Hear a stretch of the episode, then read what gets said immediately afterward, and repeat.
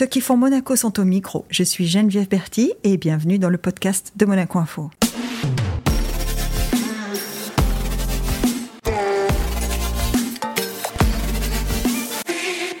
La perte de son fils a été l'événement catalyseur de son engagement dans la lutte contre les cancers pédiatriques. Notre invité du jour a créé la Fondation Flavien qui, depuis 2014, a soutenu des initiatives importantes en principauté et ailleurs dans le cadre des maladies rares qui touchent les enfants. Bonjour Denis Macario. Bonjour Geneviève. Denis, évidemment, c'est toujours délicat hein, de démarrer une conversation en disant que tu as perdu ton fils. C'est toujours un, un point mais est-ce que tu es d'accord avec le fait que ça a été catalyseur de ton engagement ou est-ce que, est que tu y serais venu quoi qu'il arrive? Est-ce que le fait d'être papa, déjà, ça a réveillé en toi des choses que tu n'imaginais pas J'ai toujours été un père engagé. Et j'étais déjà tout, depuis toujours, de ce que je me rappelle, j'ai toujours été euh, dans le sens où il m'avait dit euh, à la fin, papa, il y a les autres. Donc j'ai toujours été là-dedans. Mm. Puisque durant son combat, euh, il y avait les autres aussi. Et il disait Papa, j'ai une maladie, mais je suis pas malade. Donc j'allais vers les autres qui étaient plus malades aussi de temps en temps. Et on se réunissait dans le couloir et on parlait d'autres choses et on vivait, on rajoutait de la vie au jour. Mm. Et on essayait, ben après, après son envol, ben j'essaye de rajouter des jours à la vie pour les autres parce que on n'en parle pas souvent. C'est vrai que c'est un, c'est un sujet qui est très difficile à aborder, mais du moment où il est diagnostiqué, vous devez entrer dans un monde où, comme il le dit très, il le disait très bien et comme tu le dis, il y en a plein d'autres en fait. Hein. C'est là où on découvre aussi cette partie de l'enfance dont on parle jamais. Non. L'enfance dans les hôpitaux, l'enfance dans les traitements, euh, l'enfance dans les diagnostics. Euh. Face à la mort. Oui, face à la déchéance aussi. Exactement, la souffrance, et... le désarroi de, se dire que ben, il, ou elle hein, ne va mm. plus être là. Il ne va plus être là, j'ai même pu, euh, j'y pensais même pas, je suis jusqu'au dernier moment. Oui, il ne va plus être là le 7 mars 2014 à, 6h32, mm. parce que l'acte de décès signifie 6h30. 6h32, euh, oui, il ne va plus être là. À 6h30, même quand je l'ai pris euh, sur moi et que on est peau à peau et c'est moi qui l'ai euh, habillé et mm. je l'ai enlevé la, cette satanée aiguille. J'ai entendu son dernier. Et ouais, c'est ça. D'ailleurs, je me revois dire au docteur, mais il respire encore, il respire encore. Non, M. Macario, c'est le dernier euh, râle. C'est vraiment ce qu'on appelle le dernier souffle. Hein. Exactement. Hmm. Et ça, c'est. J'en repense encore parce qu'aujourd'hui, c'est la date anniversaire de mon défunt père qui est parti il y a trois ans. Voilà. Hmm. Dans quelques jours. Et, et, ça nous rapproche, nos histoires à nous deux. Et ah bah oui, oui. C'est. Voilà, c'est en hommage à, à nos étoiles. Et, et c'est. J'ai, toujours été dans le papa, il y a les autres. Donc, euh, et surtout qu'on tape dans le vrai là maintenant. Donc, euh. Et donc, euh, à 6h32, tu te dis. C'est là que tu décides de, de, faire quelque chose, de t'engager ou c'était déjà pratiquement. Non, parce que durant son, son mois de, de soins intensifs, intensifs, intensifs à, tous les niveaux, hein, mm. j'ai construit ce que je voulais faire parce que, comme il m'avait dit papa et les autres, il fallait. Ben, j'ai tapé du poing sur la table. Les élus, M. Euh, Monsieur Estrosi à l'époque, il, il, était venu. En plus, on était en pleine municipale en 2014 ah et en bataille municipale, donc c'était facile entre guillemets d'avoir certains journalistes. Le plan cancer venait de sortir sous Hollande. Mm. Euh, les journalistes, Nancy Catan, euh, que tu dois bien connaître, était venu faire une, un billet qui s'est appelé Tsunami Flavien, et ça a été le hashtag de, le, de, de la, la, fondation. Et, et ça, c'est. Et durant ce mois euh, intensif, euh, ah ben, j'ai imaginé euh, le devenir de ce que j'ai fait durant les 10, 10 ans là maintenant. Ouais, ça fait 10 ans. Ça fait ça fait 10 Ça coïncide, c'est un peu pour ça qu'on avait envie de parler avec Ça- toi d'abord. Ça fait dixième 10 ans d'engagement, ça fait pratiquement 750 000 euros récoltés, enfin en tout cas donnés à la recherche. Ça c'est tu parles de déjà donné ou de recueilli parce qu'il y a eu les, Recueilli, 750, je sais les 750 000. Là, on va en rajouter 100 000 de plus là. Mhm. Avec euh, de- ben, euh, je- jeudi soir, nous remettons les 100 000 euh, pour l'année 2024. Et aussi, on- cette année, on a, quoi, cette année écoulée, on a recueilli les 750 000 pour l'essai clinique, alors qu'on devait en recueillir 620, on en a pris 650. On en a pris, on en a, on prend tout. hein. Mais on a pu trouver, six- euh, on a pu trouver 750 000 parce que euh, on, on tape dans le vrai là. On va faire un essai clinique, on va en parler à la biennale. Cet essai clinique, il, il est porteur. On a eu trois, trois cas qui ont permis de d'établir et de poser l'essai clinique sur le papier et de se dire ah ouais, il faudrait quand même qu'on y aille là.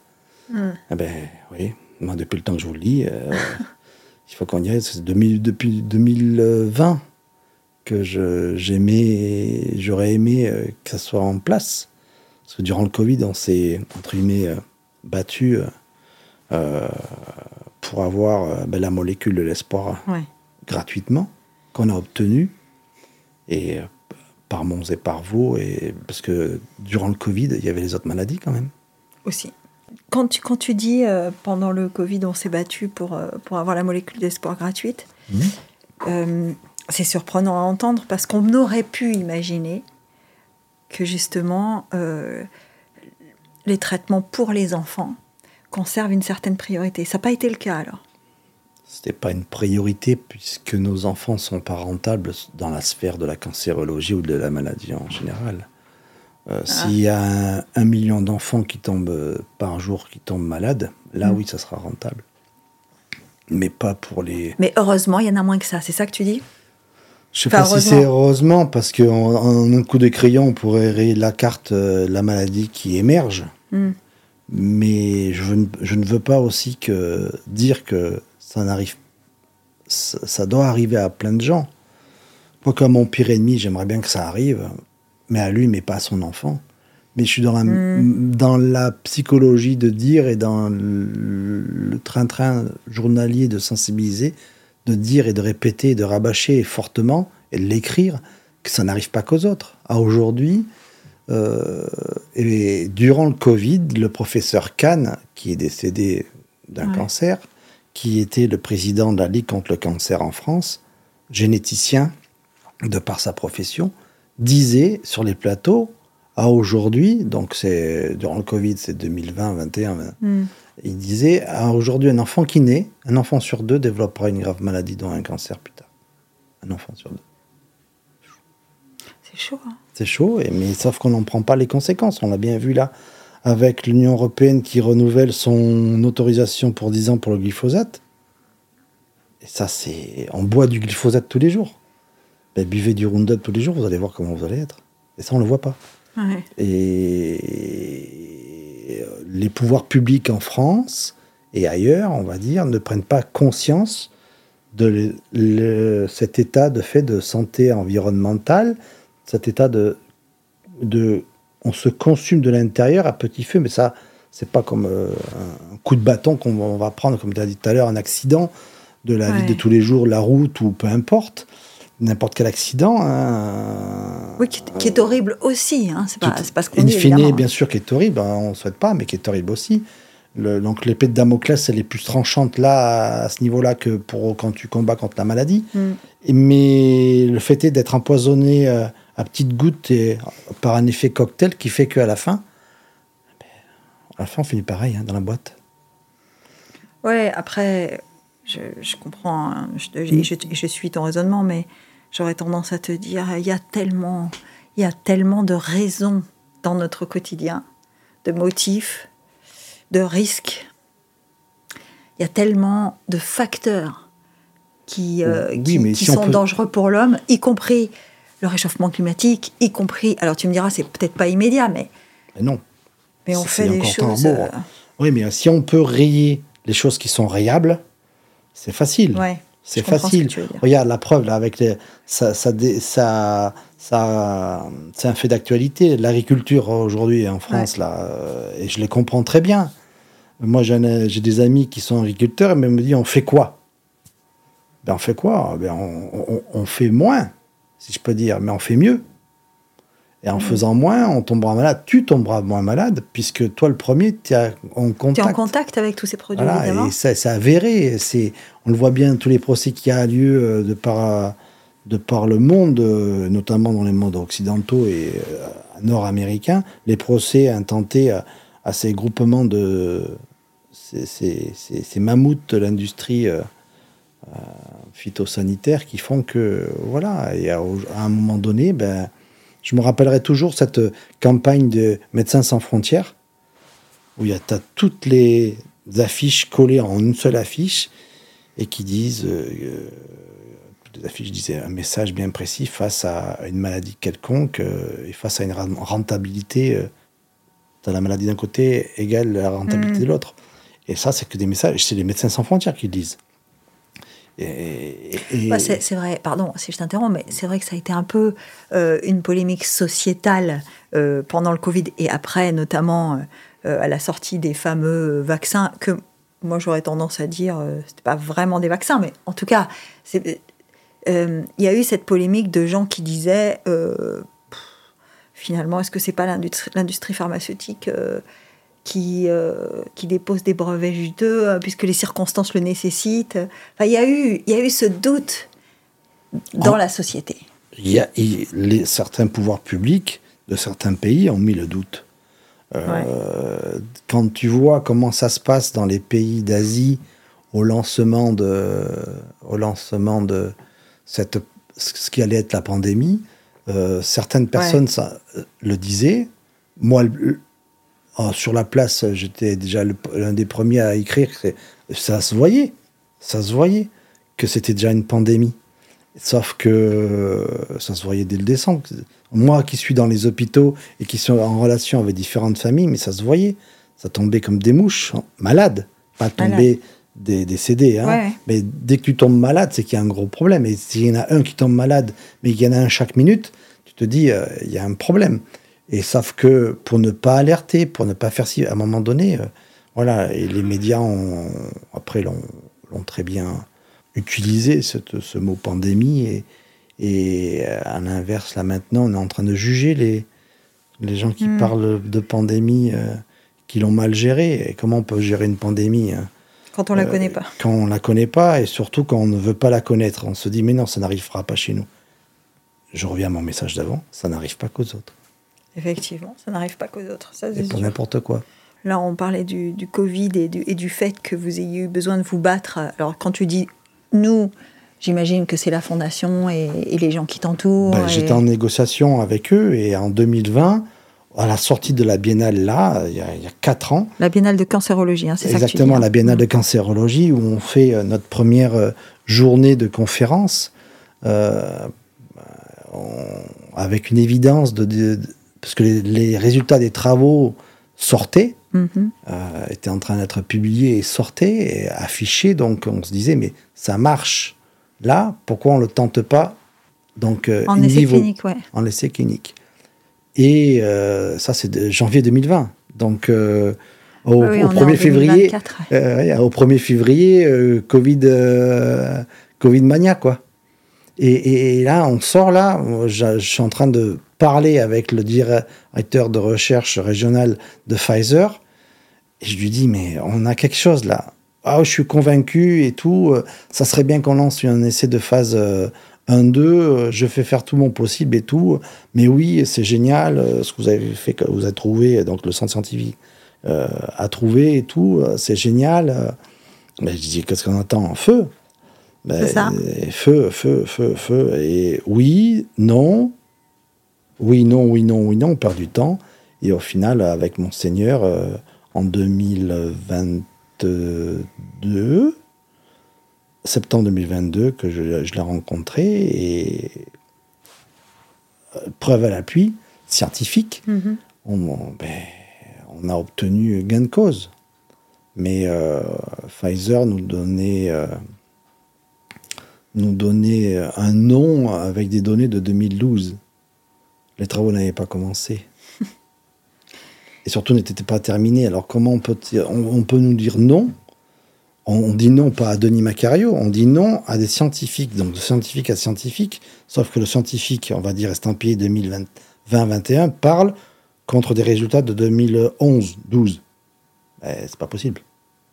Pas possible. Mm.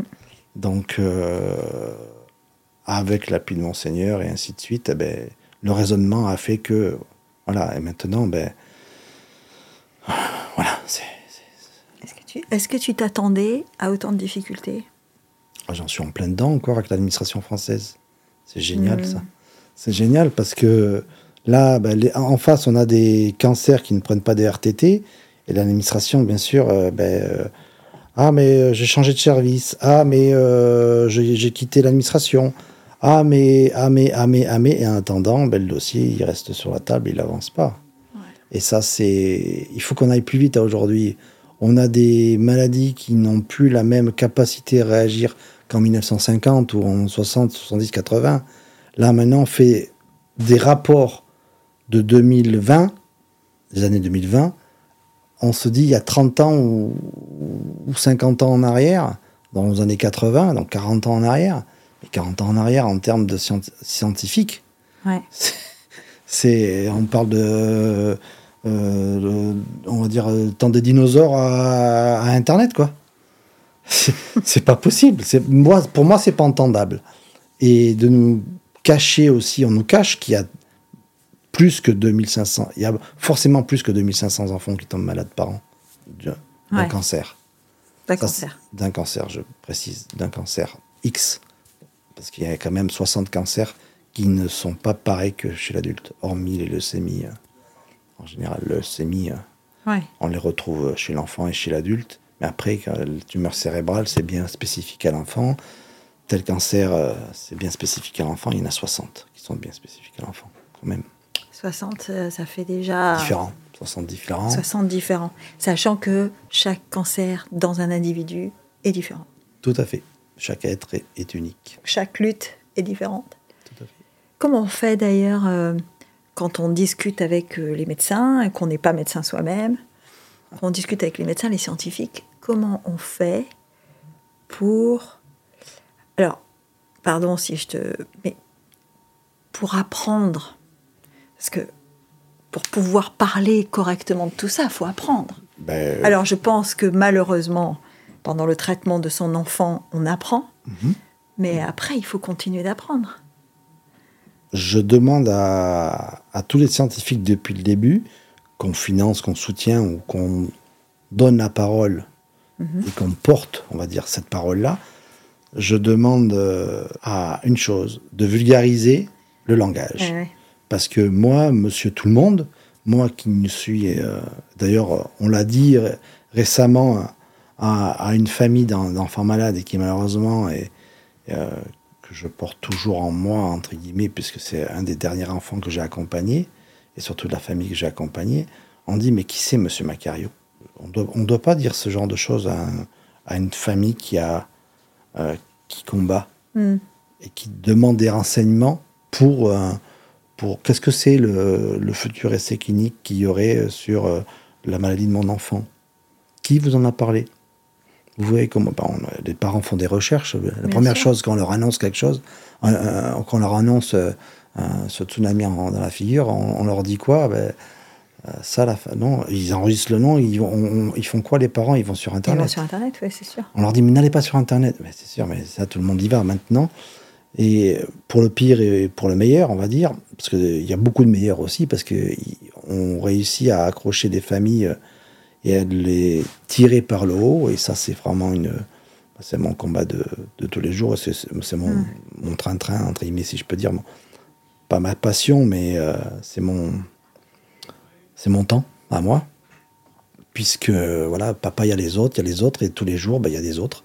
Et donc, euh, quand on dit, on est censé être, avoir fait des études, et de bienveillance aussi, parce que quand on est médecin, on, doit, on fait un sermon, hein, Hein, pas d'hypocrite. mais Hippocrate. Ouais, pas d'hypocrite plutôt pour certains. Et on dit oh, à la famille, on dit mais qui c'est Monsieur Macario? Ben voilà, ça, ça, ça fait mal. Hmm. Et il n'y a pas à me prendre de haut ou quoi que ce soit. Ben, Denis, il a bûché. Denis, il a lu les rapports qui ont été vulgarisés par les scientifiques. C'est un, un travail de, de dingue aussi de vulgariser euh, euh, des études et ainsi de suite et, et de prendre le micro parce que eux euh, hormis de prendre des éprouvettes je schématise hein, ils n'ont pas l'habitude de prendre un micro d'aller s'exprimer eh ben, comme là ils peuvent faire en interview ou autre. Maintenant ils, sont, ils commencent à être un petit peu rodés à côté. Euh, mais en 2014 ils parlaient pas beaucoup à la presse. Et, et ça c'est bien parce que ça montre que en principauté euh, il y a de la recherche scientifique sur les cancers de l'enfant. Et je suis fier d'alimenter cette recherche-là depuis euh, 2014. Et Mhm. franchement, c'est ouais, fier, un honneur et, et tout ce qu'on veut. Mais quand on me dit à l'inverse, là, et c'est pas loin, hein, c'est à 10, à 10 km à l'Archer, hein, on dit à, à cette famille-là, euh, mais qu'ici, monsieur Macario, alors que la dame, elle demande juste des renseignements euh, de qu'est-ce que c'est le mépendax Qu'est-ce que c'est donc Le mépendax, c'est le nom du futur essai clinique. C'est quoi? Et qu'on coupe la parole à ces gens-là, on coupe l'herbe, on coupe l'espoir. Euh, Ouais. Et ils ont besoin de ça. Et c'est pas, on n'attend pas de ça d'un docteur. On a un docteur, on attend d'un accompagnement, même si c'est pas faire. Il, il sera toujours excusé. Par contre, s'il est inexcusable, ça, ça vaut pas. Non. Et a- malheureusement, il y a trop de gens qui sont inexcusables parce que on est pris pour des numéros. hein.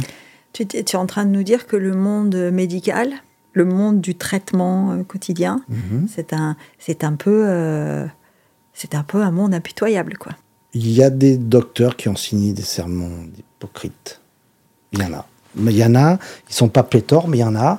Et malheureusement, à ceux-là, il faut leur démontrer que ils ont tort de réagir comme ça parce que, oui, ça n'arrive pas qu'aux autres.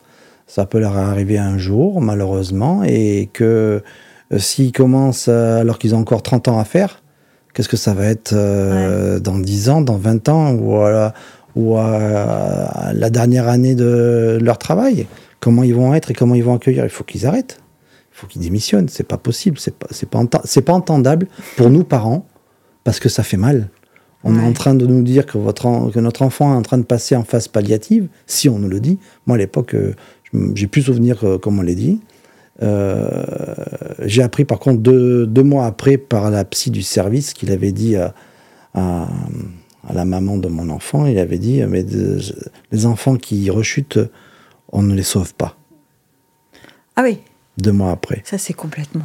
Moi, je leur ai appris euh, à deux mois de traitement, euh, quatre ans avant. mon employeur, je leur ai fait au revoir et j'aurais vécu tout ce que j'aurais pu vivre que je n'ai pas vécu avec mon Hmm. fils. Et ça, c'est. Ouais, parce qu'à l'époque, tu travailles encore. Je travaillais, j'avais la chance de. On a la chance d'être dans un pays qui accompagne, on a la chance d'être soutenu. Euh, J'ai pu euh, euh, alterner, Jongler, ouais. jongler et adapter ce que j'ai pu adapter.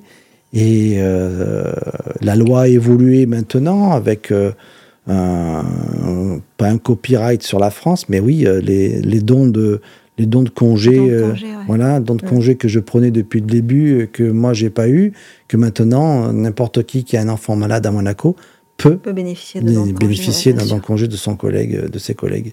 Et ça, c'est des avancées que ben, euh, qu'on a milité pour depuis le début. Quand on ne voulait pas nous entendre, mais à Monaco, il n'y a pas de RTT, euh, ça se fait pas. Ben, Il y a autre chose.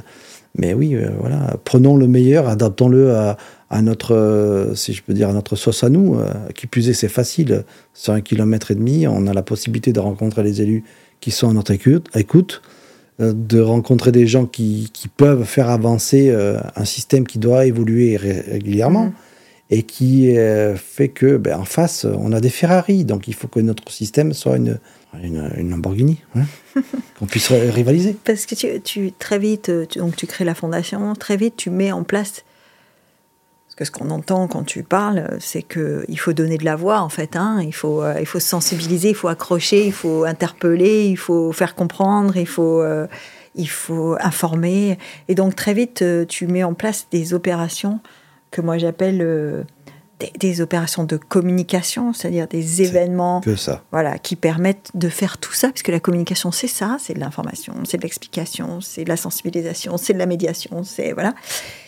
Et donc très vite, tu mets des- en place des, des événements, et très vite, tu endosses euh, cette, euh, ce personnage de celui qu'on n'arrêtera pas. J'en ai la chair de poule que tu me dis ça. Mais oui, parce que bah, il faut que je sois plus là.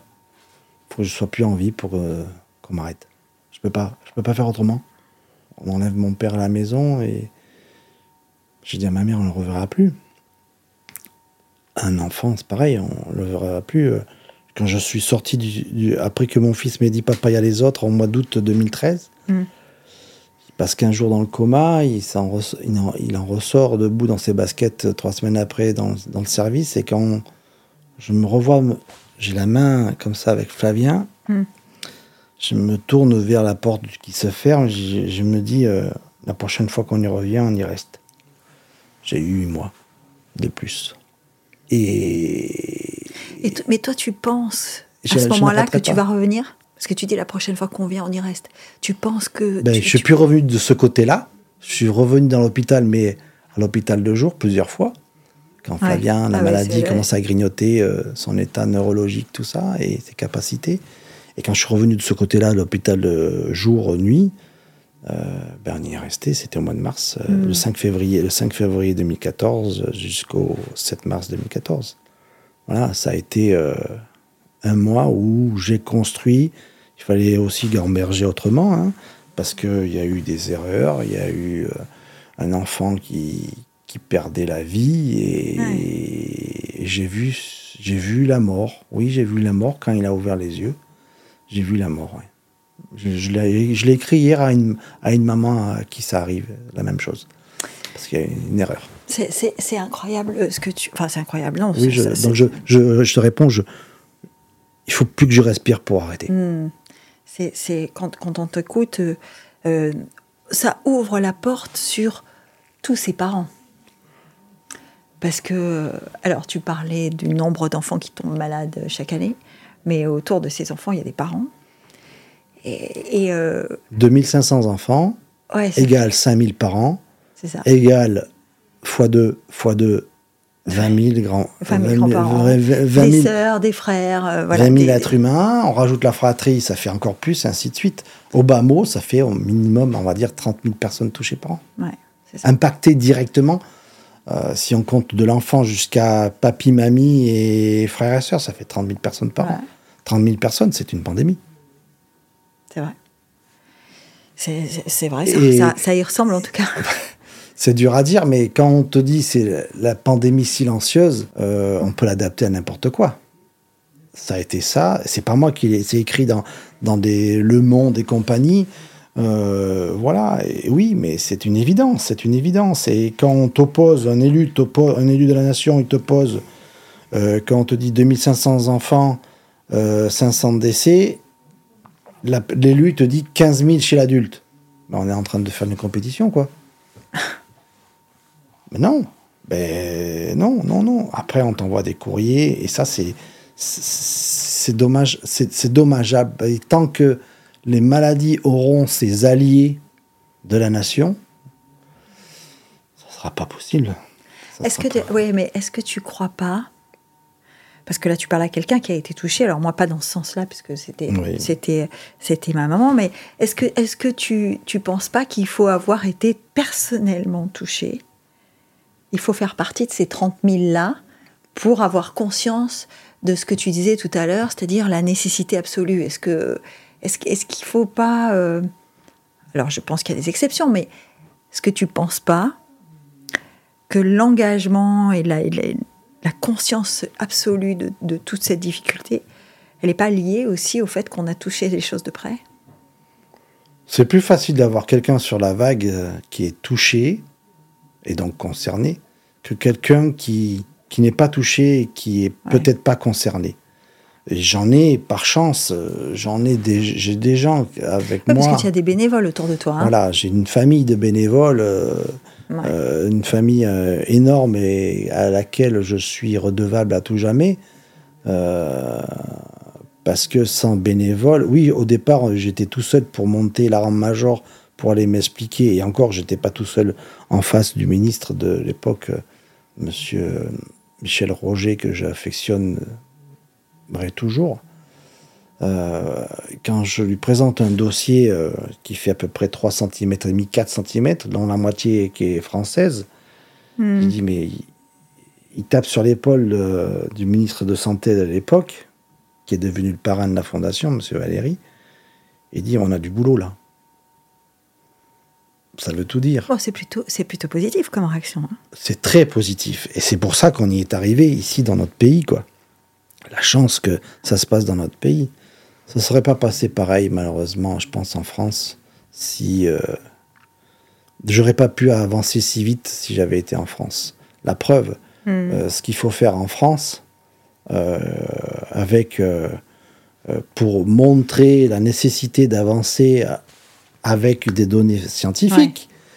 Quand tu les présentes aux autorités locaux régionales du département euh, voisin, 06, et qu'on te dit euh, ça ne profite pas au département, donc, donc, ben donc pour l'instant, je n'ai toujours pas de réponse.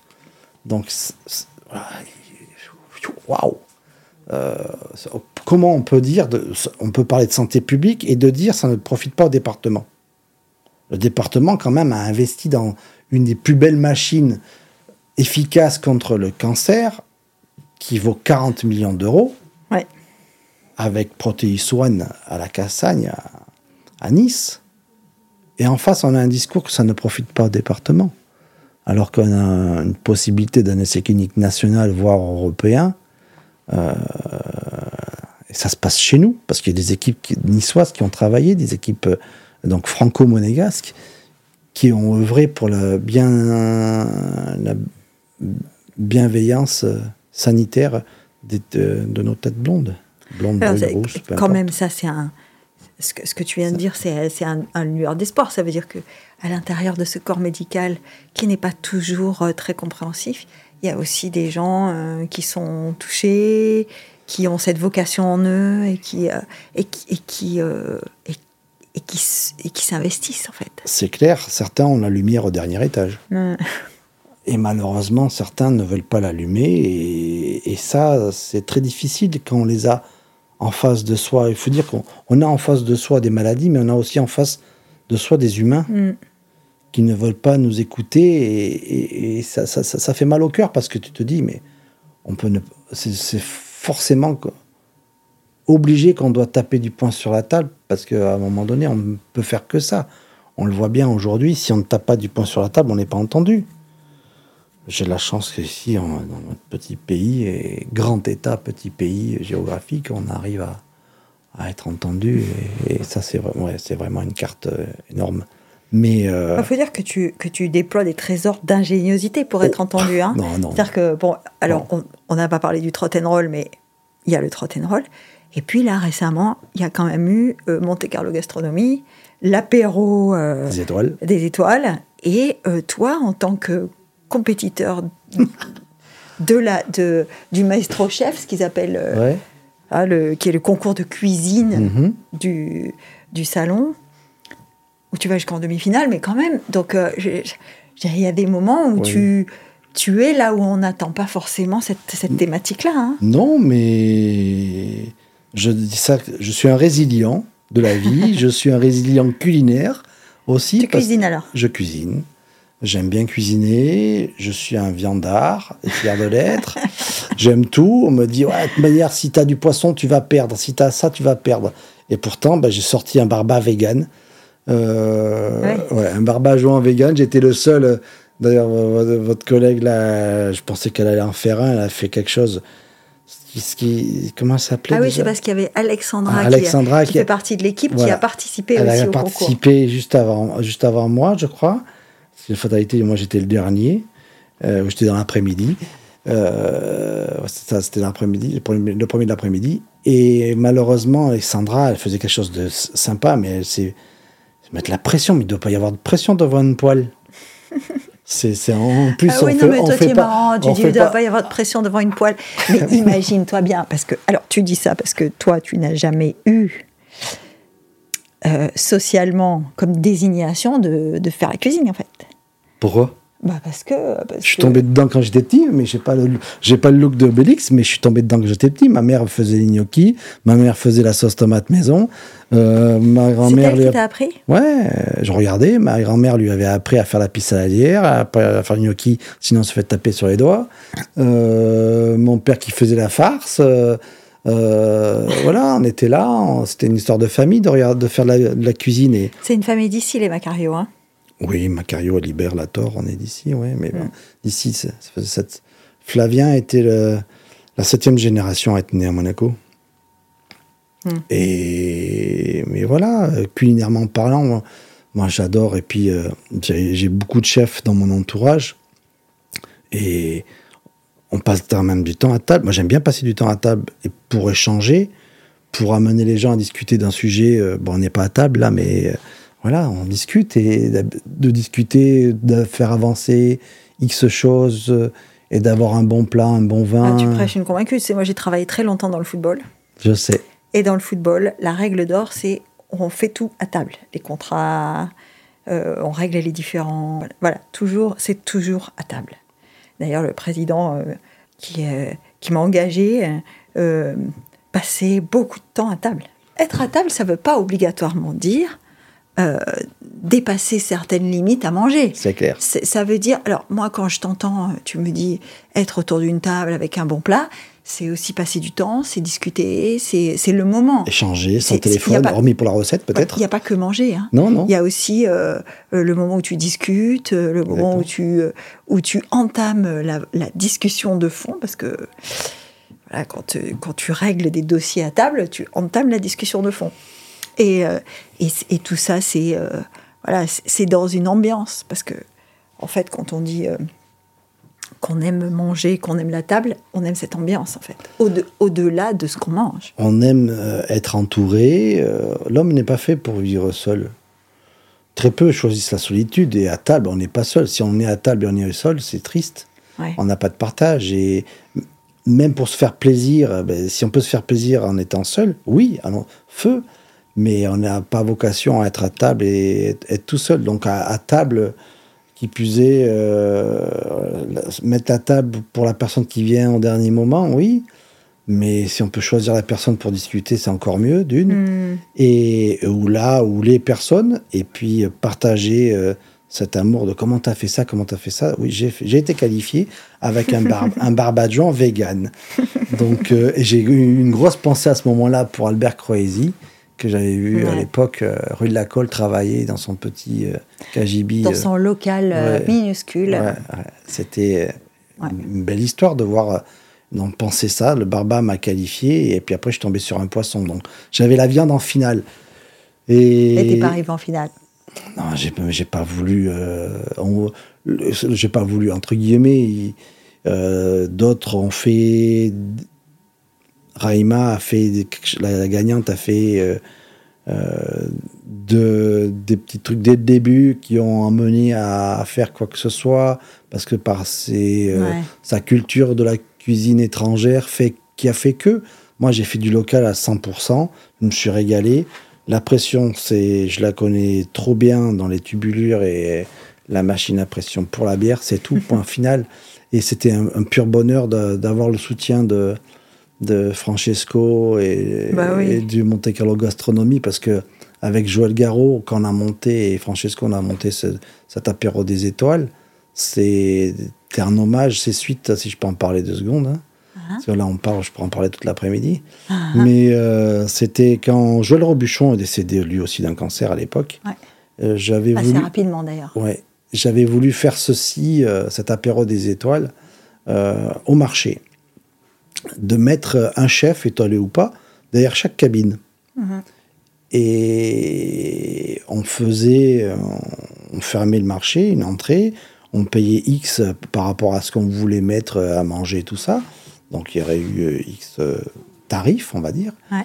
mais avec euh, une cote-part pour euh, le, la, la boutique et une cote-part pour la fondation. Et là, on, on festoyait, si je peux dire.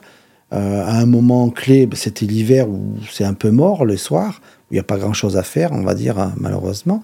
Et là, c'était dans un marché convivial, la condamine, les cabines et tout, mettre un étoilé derrière la cabine, un étoilé dans l'assiette et un, étoilé dans le cœur et la tête. Franchement, c'était l'idéal. Et on a pu le faire au chapiteau. Donc, je pense qu'on est en train de. C'est une réussite. Dès le début, ça a été une réussite parce qu'on avait la possibilité de le faire. On a eu Mauro Colagreco comme chef euh, parrain. On a eu 19-20 euh, chefs de, la, de Monaco et des communes limitrophes. C'est pas rien. Parce que les cuisiniers sont généreux quand même. Hein. En général, ils sont très généreux dans l'assiette et en dehors. Et là, on avait 7 étoiles pour 150 euros. C'est donné. oui, c'est vrai. Euh, Parce qu'un dîner dans un étoilé, c'est déjà 150 euros minimum. Hein. L'apéro. L'apéro, oui. Euh, fatalité, euh, la SBM faisait, euh, dans une autre mesure, les, les repas étoilés. C'était 500, 600 euros là, par personne. Il n'y a aucune concurrence à avoir. Hein. mais pour dire aux gens, ah mais c'est cher. Comment c'est cher? Même pas pour 10 euros la bouchée, parce qu'il y avait, il y avait 19 bouchées. Ouais. Euh, même pas pour 10 euros la bouchée, euh, vous allez chez le, chez le cuisinier, il va, même pas vous avez le bonjour pour 10 euros. Ça c'est sûr. Donc c'était une belle soirée, magnifique, de magnifiques vins, un magnifique repas et de magnifiques personnes. Un magnifique résultat. Et là, la fondation, quand tu dis on a fait l'apéro des étoiles, donc il y avait une cote part qui était reversée à la fondation. Totalité. Qui était, la totalité? Oui, la totalité. On a fait 60 euh, couverts à 150, 9 000 euros. Ah, c'est beau, hein C'est clair. non, mais voilà, tout à l'heure, je disais, tu as mis en place des opérations qui ne sont pas toujours liées. Enfin, on t'attend. Enfin, c'est comme le trot and roll, on t'attend pas vraiment là, quoi. Non, mais et malheureusement. On va t'entendre dans une conférence, dans un exposé, dans machin, mais on t'attend pas euh, dans un apéro des étoiles, quoi, par exemple. Non, mais on fait l'apéro concert, on fait l'apéro des étoiles, on faisait le goûter des étoiles en tant qu'événement où là on faisait plaisir aux enfants. Malheureusement, Georges Lucas il ne sort plus de Star Wars et on fait plus de, on fait plus de sorties euh, goûter, euh, le goûter des étoiles. On fait d'autres choses, mais il faut toujours se renouveler et, à aujourd'hui faire des événements. Ben, le Trot Roll regroupe euh, minimum entre 100 et 130 bénévoles. Ouais. C'est pas rien pour une journée, mais on y pense six mois durant six mois de l'année six mois de com, on en fait euh, la com un an avant, euh, on, se, on se réimagine le trot euh, précédent pour s'imaginer le trot d'après, hmm. comment on fait? Parce qu'il faut se renouveler. Et puis cette année, on a eu la pluie, donc comment faire s'il y a la pluie? Voilà. Et c'est aujourd'hui, ce n'est plus les événements. Même post-Covid, on a eu la chance à l'époque post-Covid de faire un événement où ça a été encore un bon un bon résultat financier, mais malheureusement, ce n'est plus, ce n'est plus l'événement qui fait que. C'est du 1er janvier au 31 décembre qui fait que. C'est un résultat global. Bah c'est bah pour ça que ça nous a permis à nous, euh, quand, on a, quand on a un trot and roll qui nous fait en, en revenu brut 16 000 euros, hmm. euh, alors qu'on a, on a, on est monté au plus haut à 49 000 à un moment donné, euh, voilà, vous imaginez ce que ça fait comme différence. Et ce n'est, c'est grâce à tous nos moments sur le terrain, du 1er janvier au 31 décembre, à la, la communication que nous faisons, parce que c'est vrai, c'est que la communication, grâce aux, réseaux sociaux, grâce à la presse locale, grâce à vous, Monaco Info, qui est toujours là, grâce à, à X, à en parler, un résultat global voilà, on a fait notre assemblée générale le 16 janvier. On a démontré qu'on avait recueilli euh, beaucoup d'argent, mais en face, euh, l'argent était déjà fléché, dépensé, euh, quasiment, certes momentanément sur le compte, mais il n'y a aucun enrichissement personnel parce que, voilà, je, certes, je ne travaille pas, mais je dédie ma vie à, à ma famille, au reste de jours que je peux avoir avec les miens et euh, en mode papa, il y a les autres. Alors, on s'imagine bien hein, que c'est, c'est un travail de tous les jours, de tous les moments. Donc, ça veut dire que toi, tu as arrêté de travailler. Ouais, parce que je, je suis devenu jeune papa, à même à 51 ans. J'ai eu euh, un, un, enfant 51 ans et euh, j'ai arrêté de travailler parce que je voulais plus perdre de temps. Hmm. Parce que l'enfant, c'est ce qui restera après moi, normalement. Et malheureusement, la vie a fait qu'à un moment donné, euh, je suis resté après mon enfant. Donc euh, Hmm. voilà, je connais les deux, donc stop. Donc euh, voir, j'ai de la chance, certes, mais je l'ai fait, je l'ai travaillé pour. Mais euh, in fine, ben, qu'est-ce qu'on veut faire dans sa vie? Qu'est-ce qu'on veut laisser pas comme trace, mais qu'est-ce qu'on veut faire dans sa vie? De comment on Parce va tu avais avancer l'impression que, le tra- t'avais l'impression que le travail, même si j'ai l'impression que le travail que tu faisais était un travail qui te plaisait aussi. hein. Pas Mais non. pas spécialement. C'était alimentaire. Ah bah d'accord. C'était alimentaire. Donc le travail te faisait perdre du temps, c'est ça? J'aurais, comme j'ai dit tout à l'heure, j'aurais eu la nouvelle, la triste nouvelle de qu'on me dise que votre enfant, on va pas le guérir. Je l'aurais eu avant. Je l'aurais eu à deux mois, non pas après le décès, mais deux mois après l'annonce de la maladie. J'aurais arrêté de travailler. Ouais. Hmm. Ouais, Et parce- financièrement, comment tu aurais fait alors? Parce que c'est... débrouillé, c'est pas grave. J'ai la chance d'avoir pu avoir un toit, donc j'ai un toit.